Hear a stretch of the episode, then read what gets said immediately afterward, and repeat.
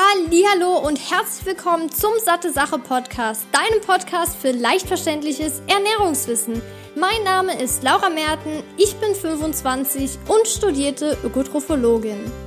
Willkommen zurück hier beim Satte Sache Podcast. Ich freue mich, dass du wieder zu dieser neuen Episode eingeschaltet hast zu einem weiteren spannenden Thema. Du hast es natürlich schon wie immer am Titel gelesen und zwar geht es diesmal um Candida albicans. Ich habe bereits dazu schon einen Blogartikel geschrieben, der wirklich sehr, sehr gerne gelesen wird. Also es ist bei uns wirklich der meistgelesenste Artikel, den es überhaupt gibt bei uns.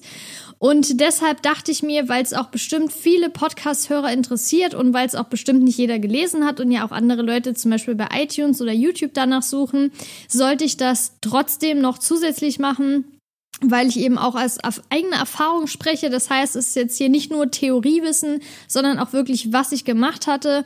Denn ich hatte eine Candida albicans Infektion und darüber möchte ich jetzt einfach mit dir sprechen. Das heißt, erstmal kurz, was war es bei mir, beziehungsweise wie habe ich das überhaupt festgestellt? Was ist überhaupt Candida albicans? Wie kann ich das ungefähr festmachen? Das heißt, was sind Symptome und aber auch, was sind Folgen und die Ursachen vor allem noch? Dann, was ich benutzt habe zur Bekämpfung von dem Pilz. Dann, was ich nicht nur ähm, medikamentös, sondern auch hausmitteltechnisch benutzt habe und zum Schluss dann auch noch kurz die Candida-Diät vorstellen, die ja oft angepriesen wird was ich davon halte, was ich davon befolgt habe und wie das Ganze funktioniert hat. Denn ich bin nämlich jetzt schon längere Zeit Candida albicans frei laut verschiedenen Untersuchungen. Und da möchte ich natürlich auch nochmal drauf eingehen, wie ich das diagnostiziert habe. Und ich würde sagen, wir fangen einfach mal an ja, wie gesagt, ich habe selbst damit zu tun gehabt. Ich habe vor ungefähr drei Jahren einen Zungenabstrich und einen Darmtest machen lassen, beziehungsweise um die Darmmikrobiota checken zu lassen, weil irgendwie ging es mir nicht so gut und vor allem hatte ich einen extremen weißen Belag auf meiner Zunge und das erschien mir irgendwie ein bisschen seltsam, weil klar, weißer Belag ist ab und zu auf jeden Fall normal. Das heißt, wenn man jetzt zum Beispiel die Zähne geputzt hat, wenn man irgendwie eine helle Soße gegessen hat oder was weiß ich, einfach Lebensmittel, die für die Zunge in dem Moment färbend sind, die die Zunge hell färbt, ist das bei jedem Menschen normal. Aber bei mir war es wirklich dauerhaft und ich hatte auch diesen komischen Geschmack die ganze Zeit auf der Zunge und der Belag war relativ dick.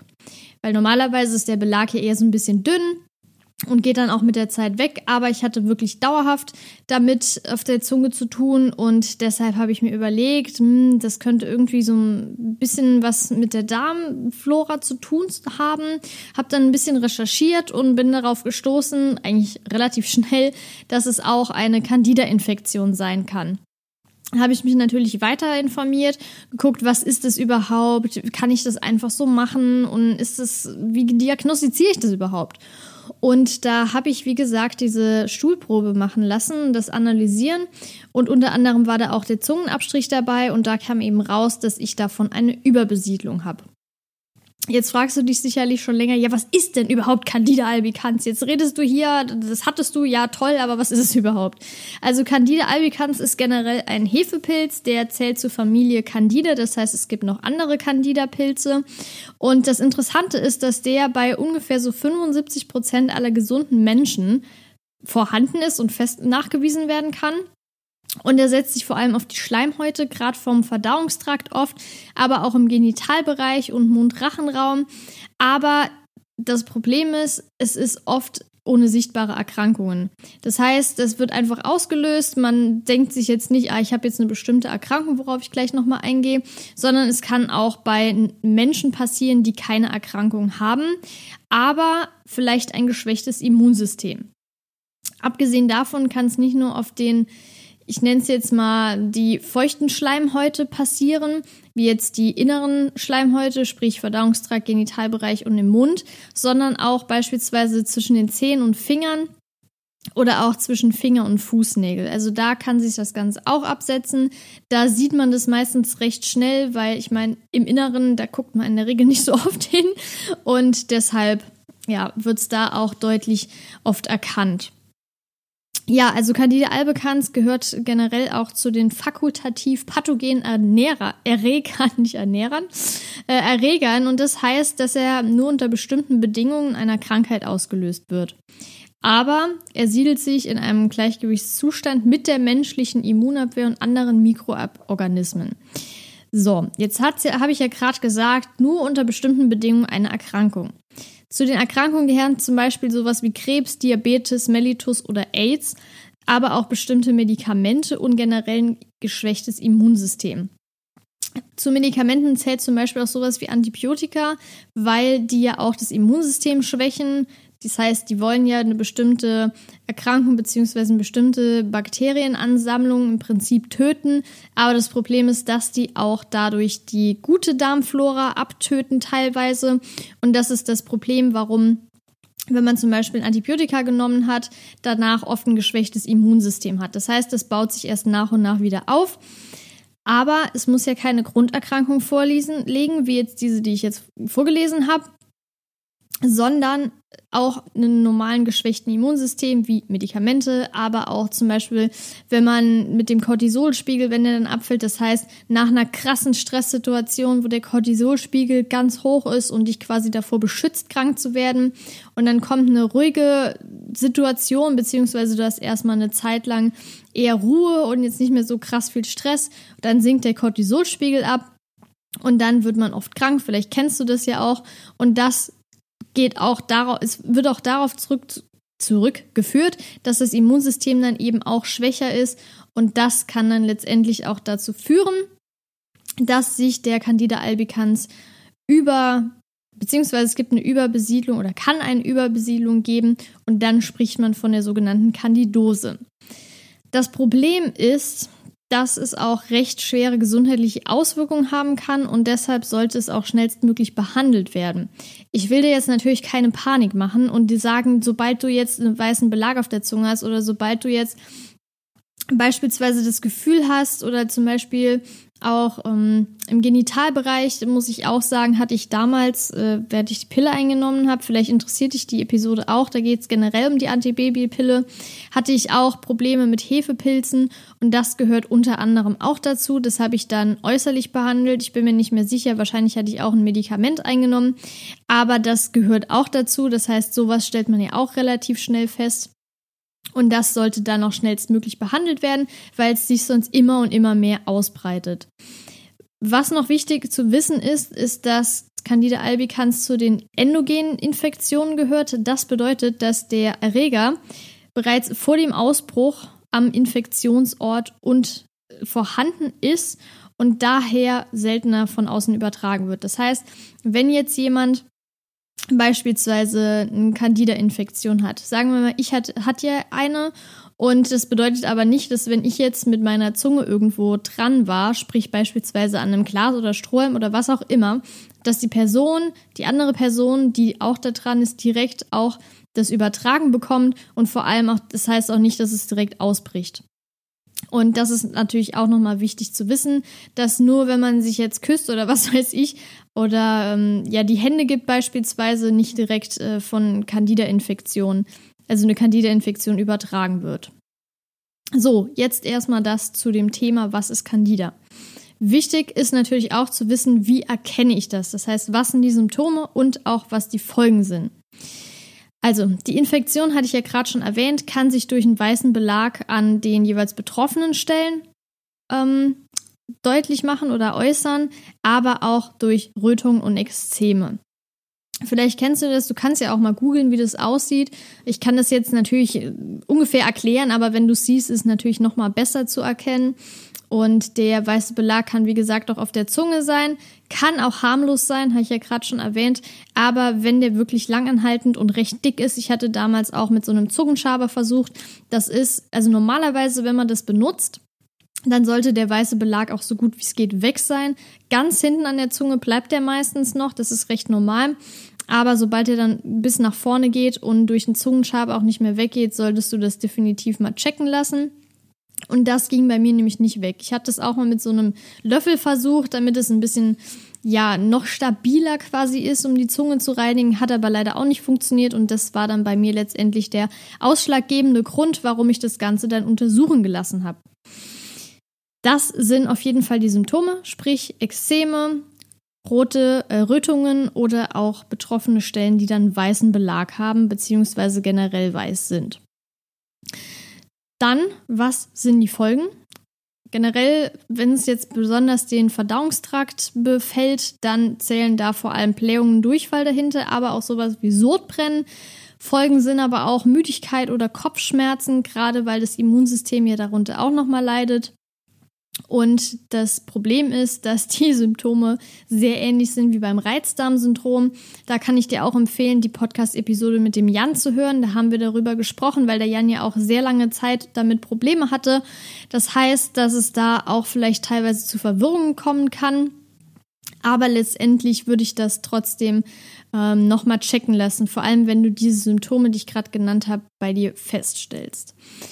Ja, was sind die Ursachen? Generell, wenn der pH-Wert im Dickdarm zu hoch ist.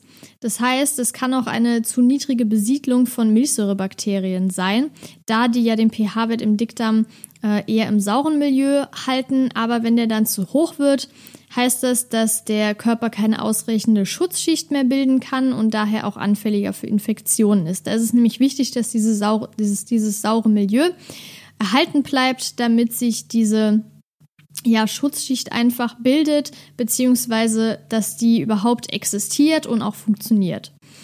Wie ich ja gerade schon gesagt habe, können auch Antibiotika das Ganze auslösen, indem sie das Immunsystem schwächen, aber auch sowas wie Cortison, Stress, ein geschwächtes Immunsystem, was ja auch die Folge daraus ist und ein extrem hoher Konsum an einfach verarbeiteten Kohlenhydraten, zum Beispiel, wenn du jetzt viele Fertigprodukte isst mit einem hohen Zuckergehalt. Das ist auch eine Ursache, eine mögliche Ursache, weshalb ich nachher auch nochmal auf die Candida-Diät eingehe, weil es da auch darum geht. So, jetzt habe ich das alles bei mir festgestellt. Es hat auf mich, auf, äh, hat auf mich zugetroffen. Zugetr ja, es traf auf mich zu. Und deshalb dachte ich, komm, recherchiere jetzt einfach mal, was kannst du machen. Ich bin natürlich erstmal bei meiner Hausärztin gegangen, weil ich mir dachte, die kennt sich bestimmt mit sowas aus, die kann mir da bestimmt weiterhelfen. Weil ich hatte ja gerade schon gesagt, es kann auch je nachdem, wenn es nicht behandelt wird über eine längere Zeit, echt schlimme Auswirkungen haben, wenn sich das krass verbreitet im Körper. Und da dachte ich, komm, lass die jetzt erstmal mit so einem äh, Antibiotikum ran, beziehungsweise Antimykotikum. Das heißt, es wird zur Bekämpfung von Pilzinfektionen eingesetzt, ist aber ähnlich quasi, nur auf Pilzinfektionen jetzt spezialisiert, damit die mir das verschreiben kann, damit das auch relativ schnell weggeht. Vielleicht wäre es auch nochmal wichtig an der Stelle zu erwähnen, dass ich hier keine Werbung für irgendwelche Pharmaprodukte oder irgendwelche Kuren mache. Ich nenne die die jetzt nur, weil ich die einfach gemacht habe sagt natürlich auch, ob es geholfen hat oder nicht. Aber nichtsdestotrotz wird das hier nichts Werbemäßiges. Ich möchte es einfach nur aus eigener Erfahrung sagen. Und ja, das ist auf jeden Fall wichtig für mich an der Stelle zu erwähnen. Wie gesagt, ich war dann mit dem Befund bei meiner Hausärztin, nachdem ich die, ja, den Befund bekommen habe von dem Labor, wo ich die Stuhlprobe eben eingereicht habe. Und das Problem war da, dass sie nicht wusste, wie lange die Infektion in meinem Körper war. Ich wusste es ja selber nicht. Und deshalb hat sie mir letztendlich äh, Nistatin verschrieben. Wichtig ist vielleicht auch zu wissen, dass das Mittel beziehungsweise dass es ein Privatrezept ist. Das heißt, es wird nicht von der Krankenkasse übernommen. Es hat mich ungefähr 14 Euro gekostet. Ich bin mir nicht mehr 100% sicher, aber auf jeden Fall in dem Bereich. Das Nystatin ist in dem Fall jetzt ein Antimykotikum. Das heißt, es wird, wie ich ja gerade schon erwähnt habe, zur Bekämpfung von Pilzinfektionen eingesetzt. Das heißt, gezielt wird der Pilz behandelt und die Darmflora nicht so stark angegriffen wie jetzt beispielsweise bei einem Antibiotikum, denn das wirkt auf den gesamten Körper bzw. die Bakterien. Ist natürlich auch sinnvoll, weil man teilweise ja auch nicht genau weiß, wo liegt überhaupt die Infektion, wo ist die, was für Organe werden beispielsweise jetzt betroffen sind betroffen. Und deshalb ist da das sinnvoll, wenn man ja weiß, ich habe eine Pilzinfektion, dass man das gezielt auch behandelt. Sie hat mir jetzt zunächst mal ein Rezept ausgestellt für eine Woche, also sieben Tage. Und danach sollte ich wieder kommen. So, sie meinte, dass in den sieben Tagen eigentlich schon eine gute Verbesserung zu spüren sei, dass das, der Belag auf der Zunge sich schon zurückbildet und so weiter und so fort. Und ich auch vielleicht äh, keine Probleme mehr habe mit, äh, ja, also Verdauungsproblemen, das heißt Verstopfungen, mit denen ich eben zu kämpfen hatte. Und ich habe mich natürlich darauf eingestellt, ja, das ist ja auch äh, hier, sage ich jetzt mal in Anführungszeichen, Chemiebombe und da, das hilft bestimmt so. Pustekuchen, nach den sieben Tagen hatte ich gar keine Verbesserung gemerkt. Und dann bin ich halt nochmal hingegangen zur Kontrolle und dann hat sie mir nochmal ein Folgerezept ausgestellt. Sprich, ich habe das letztendlich ganze zwei Wochen genommen. Ich muss auch sagen, dass ich nach den zwei Wochen eine Verbesserung gespürt habe. Also der Belag auf der Zunge war nicht mehr so krass und ich hatte auch nicht mehr, so, also kaum noch Verstopfungen. Ähm, ja, also das hat mir auf jeden Fall schon mal für den Anfang was gebracht. Ich gehe davon aus, ich weiß es natürlich nicht ganz, dass das so diesen ja, Pilzbekämpfungsprozess in Gang gesetzt hat, dass es auf jeden Fall eventuell sogar gereicht hätte auf Dauer. Das heißt, wenn ich jetzt noch länger gewartet hätte, wie der Effekt ist, hätte es vielleicht gereicht. Aber zu dem Zeitpunkt war es halt einfach so, dass ich ja keine so richtig krassen Veränderungen gespürt habe und dachte, der ist bestimmt noch da, ich muss da irgendwas anderes machen. Wollte aber jetzt nicht nochmal dieses Nistatin nehmen, mir noch mehr so ähm, ja, ein Antimykotikum reinpfeffern und dachte, ich suche jetzt einfach mal nach was Pflanzlichen oder Hausmitteln, was ich da alles verwenden kann. So. Als ich dann darüber recherchiert habe, bin ich auf das Candy Smart gestoßen. Das ist so ein 15-Tage-Programm zur, in Anführungszeichen, Reinigung des Körpers von dem Pilzbefall. Wie du vielleicht weißt, bin ich, wenn ich das Wort Reinigung oder Detox oder sowas höre, bin ich schon recht abgeschreckt von sowas. Aber ich dachte mir in dem Fall, weil es ja auch um den Pilz geht, ich teste es einfach mal aus. Ich habe mich da auch darüber ausgiebig informiert, was ist da drin, macht das Sinn und so weiter, weil es sind einmal Kapseln und einmal ist es so eine hochprozentige Pflanzenwirkstofftinktur, wo zum Beispiel sowas, so verschiedene Kräuter drin sind, also sowas wie Oregano oder äh, Knoblauchknolle, die ja irgendwie, Knoblauch ist ja irgendwie für alles gut und äh, verschiedene Gewürznelkenblüten, Pfefferminzblätter, eine Zimtrinde, Orangenschale, Berberitzenwurzelextrakt ähm, oder auch sowas wie Olivenbaumblätter, also alles nur auf pflanzlicher Basis und Kräuterwirkstoffe einfach. Und dann dachte ich, okay, da kann ich nicht so viel falsch machen, ich teste es einfach mal aus. Es war recht teuer, ich glaube, es hat ungefähr 60 Euro gekostet. Aber ich dachte, komm, was soll's, ich teste es einfach mal aus. Weil wenn es mir was bringt, dann waren mir die 60 Euros wert. Wenn es mir nichts bringt, dann kann ich irgendwie wenigstens den Leuten mitteilen, dass es Quatsch ist, dass es alles nur so Geldmacherei ist. Aber wie gesagt, die 15 Tage habe ich das dann durchgezogen und ich muss auch sagen, dass ich in den ersten Tagen so ein bisschen abgeschreckt wurde, weil ich habe dann plötzlich Blähungen bekommen, Bauchschmerzen und nochmal Verstopfungen, die eigentlich besser waren. Wobei es dann auch in der Verpackung beziehungsweise auf dem Beipackzettel gestanden hat, dass das auch auftreten kann und dass es aber nach den Tagen zur Besserung kommen kann oder sollte auf jeden Fall, was dann auch bei mir Gott sei Dank der Fall war. Das bedeutet also, das hat mir meiner Meinung nach, meinem Gefühl nach so den letzten Kick gegeben. Das heißt, das Nistatin war auf jeden Fall schon erfolgreich. Aber was heißt auf jeden Fall? Okay, das Wort, beziehungsweise die zwei Wörter, nee, drei Wörter sind es ja sogar, sollte ich jetzt eigentlich mit Vorsicht sagen. Aber ich gehe davon aus, dass das auf jeden Fall einen guten Anreiz geschafft hat und geschaffen hat und dass das jetzt mit diesem Candy Smart nochmal das Ganze, ja, ich würde es jetzt sagen, abgerundet hat. Dass das in Kombination einfach geholfen hat. So, letztendlich dachte ich mir, okay, ich habe das Ganze jetzt einen Monat lang ungefähr gemacht, aber ja, ich weiß nicht, ich würde ehrlich gesagt gern noch was jetzt weiterhin machen zur Unterstützung, damit es vielleicht sich nicht nochmal ausbreitet oder zumindest genau nicht ausbreitet und vor allem sich nicht nochmal überbesiedelt, weil, wie du ja wahrscheinlich eben gehört hast, hoffentlich, hat ja jeder diesen Pilz quasi in sich, der aber in normalen Maßen eben vorhanden ist. So, jetzt habe ich dann auch recherchiert und auch während der Einnahme schon, weil ich mir dachte, ich will nicht nach der Einnahme direkt abrupt was ganz anderes testen und habe dann unter anderem gefunden, dass Apfelessig sehr gut helfen soll. Apfelessig hilft dir wirklich auch wie zum Beispiel Knoblauch bei fast allem. Und dann kam mir der Gedanke, ja, Jans Mutter benutzt Apfelessig irgendwie auch für alles Mögliche, mein Papa auch. Ich könnte es ja einfach mal testen. Ich habe bei meinen Recherchen auch gefunden, dass das tatsächlich empfohlen wird oder zumindest, dass es nicht schaden kann. Und deshalb habe ich so ungefähr 200, äh, 200 Milliliter lauwarmes Wasser, also weder zu heiß noch zu kalt, mit zwei Teelöffeln Apfelessig gemischt und getrunken. Davor habe ich aber erstmal mit dem Apfelessig gegurgelt. Das heißt, die ersten ja, was weiß ich, 30 Sekunden ungefähr, habe ich dann gegurgelt und danach das Ganze runtergeschluckt. Ich muss sagen, dass die ersten paar Male wirklich sehr ungewohnt waren, weil es ja schon recht sauer ist, wie Apfelessig halt ist. Klar, es ist konzentri äh, nicht konzentriert, das wäre schlecht. Klar, es ist natürlich nochmal ähm, mit Wasser gemischt und so weiter und nicht so konzentriert, aber trotzdem war es schon ein krasser Geschmack. Aber ich muss sagen, dass ich mich nach der Zeit wirklich dran gewöhnt habe. Und nun kurzer Exkurs, ich mache das jetzt immer noch manchmal abends mit zum Beispiel Honig gemischt, weil das tatsächlich beim Einschlafen hilft bei mir. Also nur so als Tipp am Rande noch. Naja, auf jeden Fall habe ich diesen Mix aus Wasser und Apfelessig so ungefähr drei, vier Wochen noch getrunken. Aber es ist halt auch wichtig, erstens mal, habe ich ja gerade schon gesagt, es soll verdünnt werden und vor allem das Wasser sollte auch lauwarm sein. Das ist so das Optimum.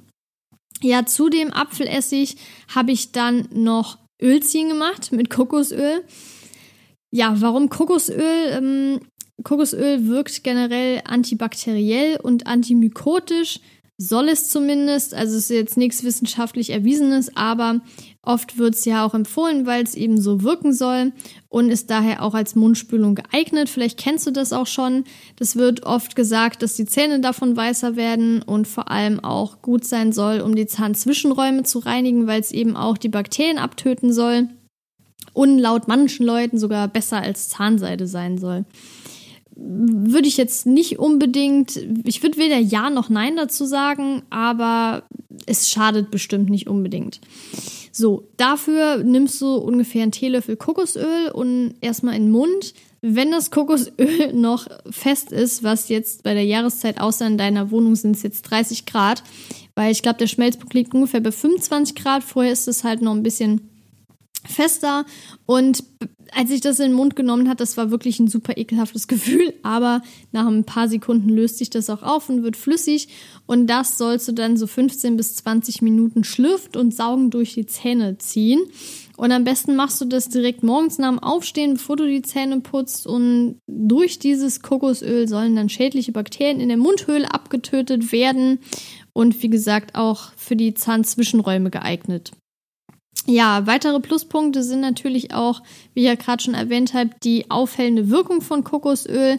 Dadurch soll nämlich der Zahnbelag entfernt werden, was natürlich darauf hin, äh, nicht darauf hin, was natürlich im Umkehrschluss auch die Zähne aufhellen soll. Ich konnte das jetzt nicht 100% ja, belegen. Bei mir war es nicht unbedingt so, aber ich kenne tatsächlich Leute, bei denen es so war. Das heißt, man kann es ja einfach mal ausprobieren. Aber in dem Fall war das auch noch eine unterstützende Maßnahme, weil es eben auch antibakteriell wirkt.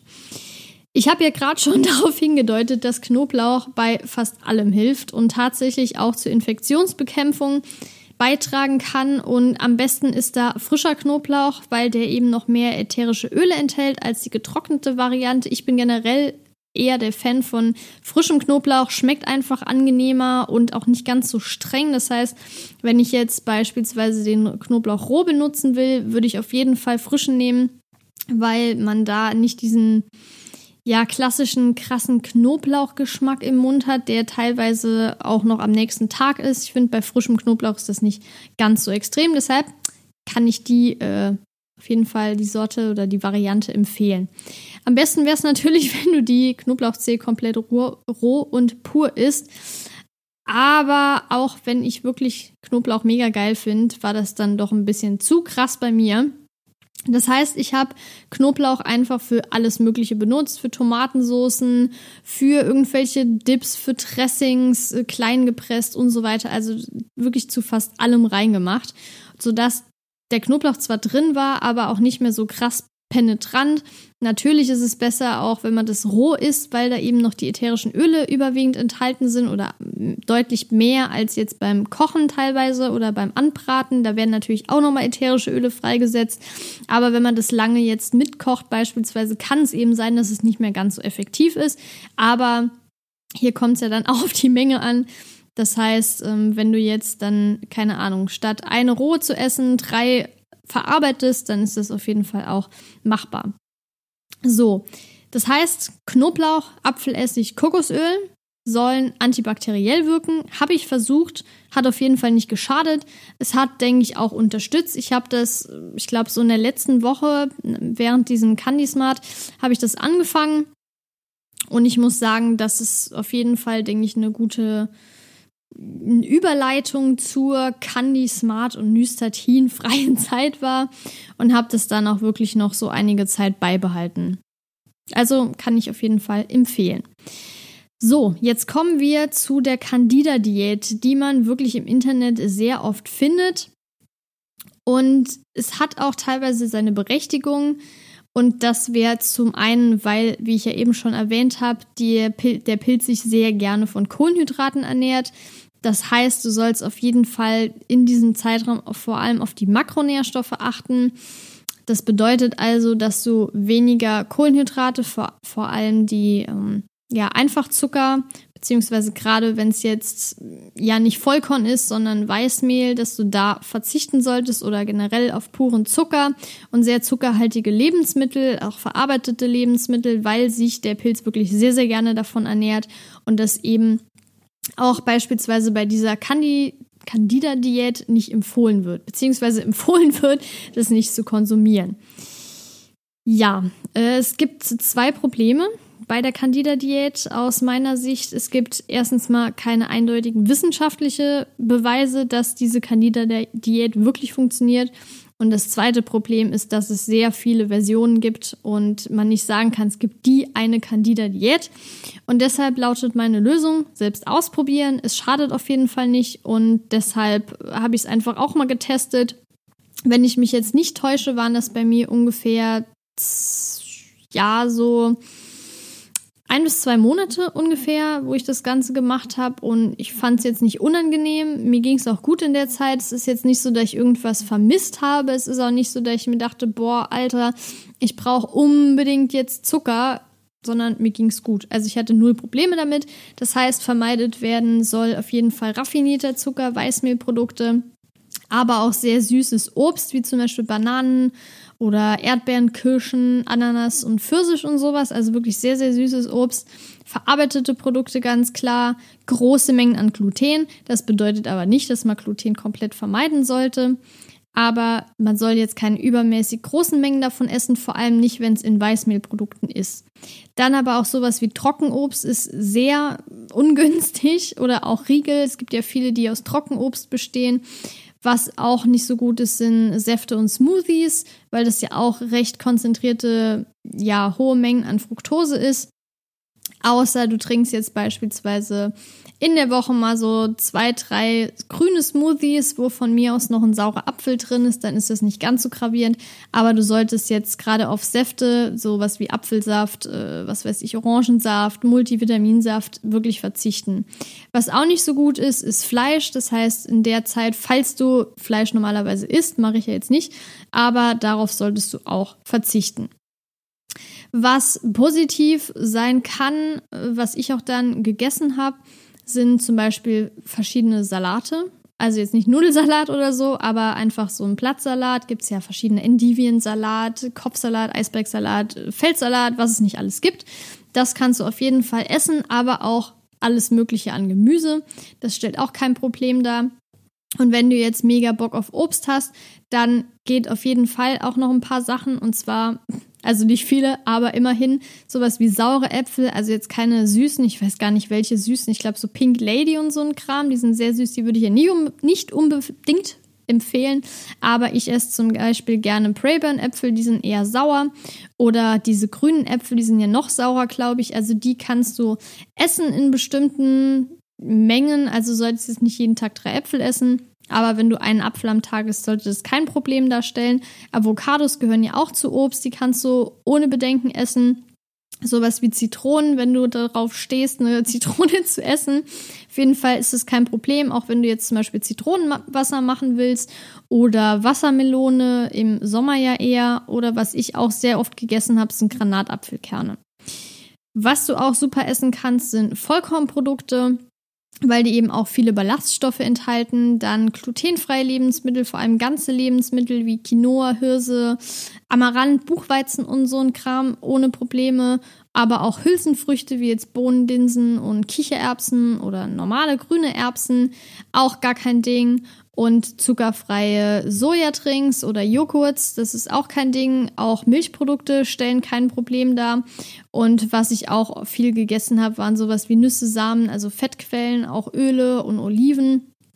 Also wie du jetzt wahrscheinlich mitbekommen hast, ist es wirklich eine recht geringe Ein, äh, ein ja, ist, ähm, Einschränkung und nicht unbedingt jetzt so gravierend. Also wenn du jetzt der absolute Obstfreak bist, ist es vielleicht ein bisschen schwierig für dich, aber ich denke, in so einer Situation sollte das auf jeden Fall machbar sein. Also es ist jetzt nicht so, wenn du eine Candida-Infektion hättest oder hast, dann ist ja eine bestimmte Grund da oder eine Motivation. Wenn du jetzt gar nichts hättest, kerngesund bist, auf nichts achten müsstest, dann würde ich jetzt nicht unbedingt sagen, äh, stell das mal komplett ein.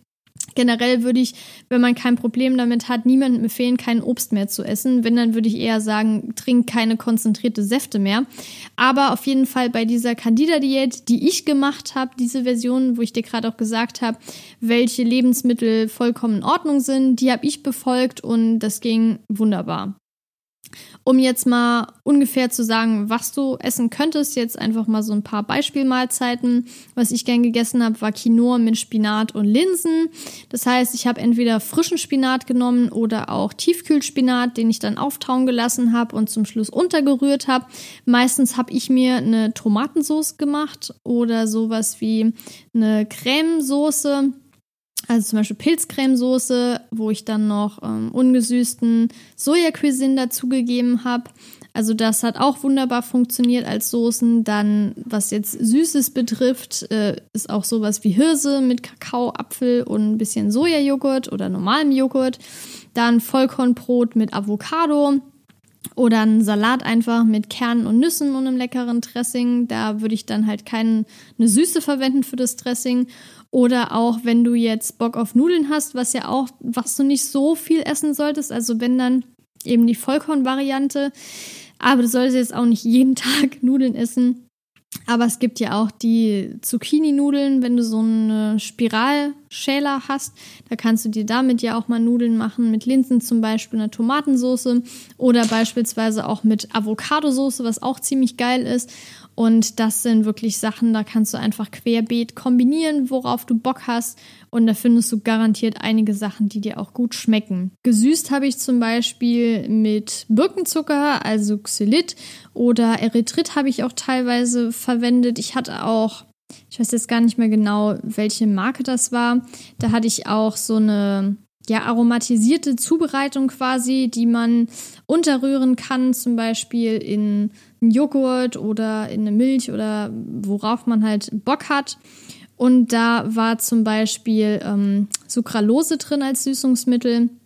Das kannst du auch essen. Ich würde natürlich nicht empfehlen, extrem viel davon zu essen, aber wenn du jetzt mal Bock hast, äh, irgendwas zu süßen, ich meine, irgendwann hat man da schon mal das Verlangen danach, dann kannst du diese Dinge auf jeden Fall in Maßen benutzen und halt jetzt nicht den üblichen Haushaltszucker, Agavendicksaft, Ahornsirup und so ein Kram. Ja, ich hatte mich, wie gesagt, zwei Monate oder drei Monate irgendwas dazwischen an die Tipps gehalten, die ich dir jetzt aufgezählt habe und offensichtlich gute Erfolge erzielt. Ich würde die Candida-Diät jetzt aus äh, Ernährungsexpertensicht nicht unbedingt uneingeschränkt empfehlen. Ich würde auf jeden Fall darauf achten, dass du trotzdem das ausgewogen machst, dass du jetzt beispielsweise nicht nur, äh, was weiß ich, ähm, nicht nur Salat isst oder nicht nur Karotten oder nicht nur Brot, Vollkornbrot oder nur Bohnen. Also du solltest da schon recht wechseln beziehungsweise auch mixen und dann sollte das meiner Meinung nach kein wirkliches Problem darstellen. Aber das Problem ist einfach, dass es zumindest aus meiner Sicht und das, was ich halt so gefunden habe, keine richtigen wissenschaftlichen Belege gibt, dass diese Diät wirklich wirksam ist. Das heißt, ich würde dir einfach empfehlen, halt dich mal so vier bis sechs Wochen an die Empfehlungen und prüfe dann einfach mal kritisch, ob es dir damit besser geht. Hat es überhaupt was gebracht oder denkst du dir, boah, es hat gar nichts gebracht, ich hatte einfach gar keinen Bock drauf, ich habe es zwar durchgezogen, aber habe keine Verbesserungen festgestellt, dann muss es ja auch nicht unbedingt wirksam bei dir sein. Aber wie ich ja gesagt habe, wenn du das alles kombinierst und durchmischst, dann sollte die Diät in Anführungszeichen auch kein Problem darstellen ja, das ist halt einfach eine Möglichkeit, das Ganze noch therapeutisch zu begleiten, also eine Maßnahme, um die Einnahme jetzt von den verschiedenen Tinkturen oder Medikamenten einfach nochmal on top zu setzen. Aber ich würde es jetzt nicht unbedingt dir, ich würde jetzt nicht unbedingt sagen, du musst es jetzt Ewigkeiten durchhalten. Du kannst es machen, wenn du auf bestimmte Sachen achtest, aber du musst es nicht machen. Ja, dann äh, kommen wir eigentlich schon zum Ende. Ich hoffe, ich habe dir bisher, also noch dranbleiben bitte, es kommt noch ein Fazit, aber ich hoffe, ich habe dir bisher auf jeden Fall schon mal so ein paar Tipps mit an die Hand gegeben, aber nichtsdestotrotz möchte ich natürlich noch mal ein kurzes Fazit machen und ja, die Punkte zusammenfassen, die du beachten solltest. Das wäre zum einen, wenn du feststellst, zum Beispiel, du hast hier einen Zungenbelag oder du hast bestimmte Extreme Rötungen, so im Genitalbereich oder auch im Mund- und Rachenraum zwischen den Händen, solltest du definitiv das Ganze mal untersuchen lassen beim Arzt.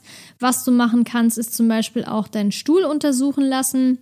Am besten einen kompletten Check und nicht nur auf Pilze.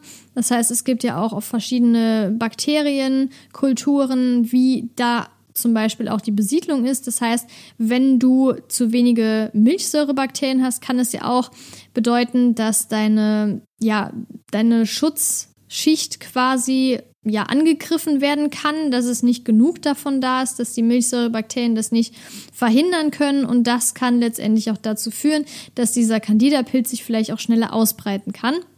Und natürlich auch, wenn du das gerade auf der Zunge bemerkst, das Ganze noch mit einem Zungenabstrich abklären zu lassen. So, wenn du das Ganze bei einem unabhängigen Labor machst, wie ich es zum Beispiel gemacht hast, solltest du aber trotzdem, bevor du irgendwas machst, mit den Ergebnissen zum Arzt gehen wenn der Arzt das selbst gemacht hat, sind die Ergebnisse ja auch bei ihm direkt und dann kannst du dann damit zu ihm gehen, beziehungsweise zu ihm gehen und er gibt dir die Sachen dann. Und falls du jetzt Nistatin zum Beispiel nimmst, es gibt ja noch andere. Ich habe jetzt erfahren, dass man sich das auch einfach so scheinbar ohne Rezept in der Apotheke kaufen kann. Kann man machen, würde ich aber trotzdem definitiv mit dem Arzt absprechen. Ich würde es nicht einfach auf eigene Faust jetzt einnehmen und hoffen, dass es funktioniert. Und was ich auch nicht machen würde, ist sich komplett nur auf dieses Medikament zu verlassen.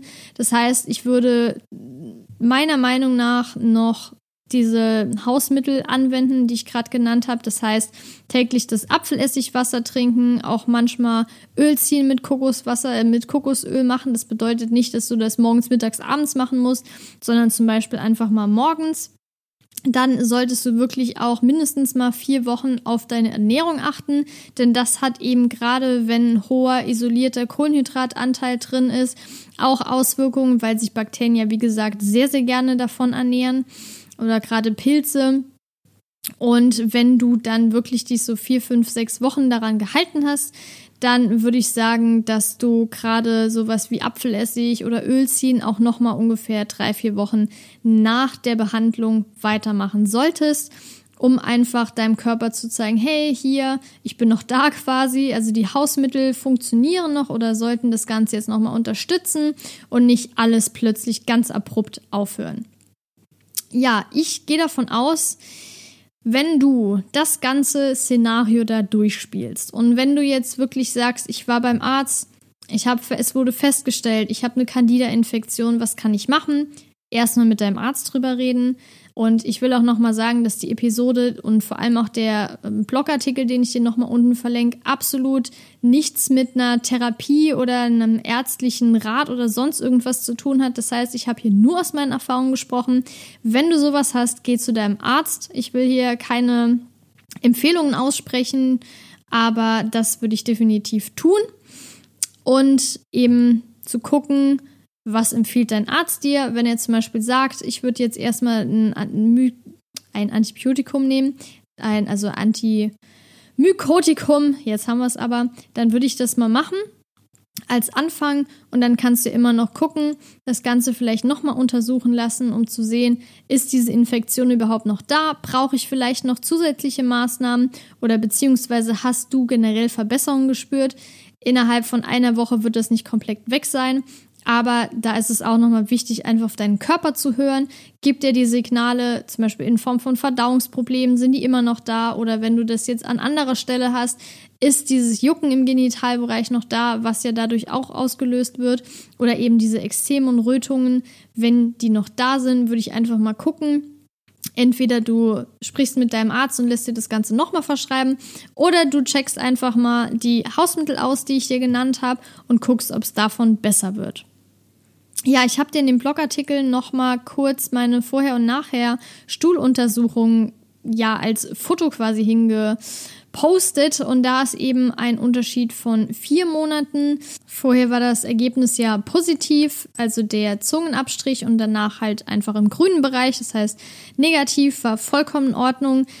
Trotzdem hatte ich noch so einen leichten weißen Belag auf der Zunge, aber dadurch, dass ich ja wusste, dass ich sonst keine Symptome mehr hatte, war das für mich in Ordnung und ich bin einfach davon ausgegangen jetzt und auch nach meiner Recherche, dass es einfach dauert, bis das Ganze sich wieder zurückgebildet hat, weil du musst dir überlegen, wenn diese Infektion ja in deinem in deinem Körper drin irgendwo sitzt und dann sich ausbreitet, dass ja nicht alles sofort weg ist. Aber nichtsdestotrotz, ich hatte wie gesagt gar keine Symptome mehr, mir ging super. Die Stuhlprobe war ja auch positiv, beziehungsweise nicht positiv auf Candida, sondern positiv im Sinne von keine Infektion mehr da. Das heißt, es kann nicht mehr nachgewiesen werden. Und das ist auf jeden Fall ein sehr, sehr gutes Ergebnis für mich gewesen. Und wie gesagt, geh zu deinem Arzt, besprich das mit ihm oder mit ihr und dann kannst du ja auch mal erzählen, was du jetzt gehört hast, was beispielsweise bei mir geholfen hat und ob sie das auch empfehlen würde in dem Fall. Und wenn das bei dir schon ein bisschen schlimmer ist, dann würde ich auf jeden Fall nicht nur mit den Hausmittelchen das versuchen, sondern da wirklich auch mit Medikamenten rangehen, dass es so schnell wie möglich weggeht. Ja, ich hoffe, ich konnte dir damit schon helfen. Vielleicht hast du ja auch gar keine Infektion, es interessiert dich einfach nur, das freut mich natürlich auch. Und ich hoffe, ich konnte dich dann jetzt auch mit Informationen bereichern und würde mich auch sehr freuen, wenn du den Podcast bewertest, hier bei iTunes beispielsweise oder bei YouTube mit einem Daumen hoch. Das würde mich sehr freuen, wenn es dir gefällt und auch gerne den ähm, Kanal abonnieren, den Podcast, denn dann verpasst du auch nicht, sobald eine neue Episode hochgeladen wird. Ja, zum Schluss würde ich sagen, wünsche ich dir noch einen schönen Tag, eine schöne Woche. Bleib gesund und bis bald. Deine Laura.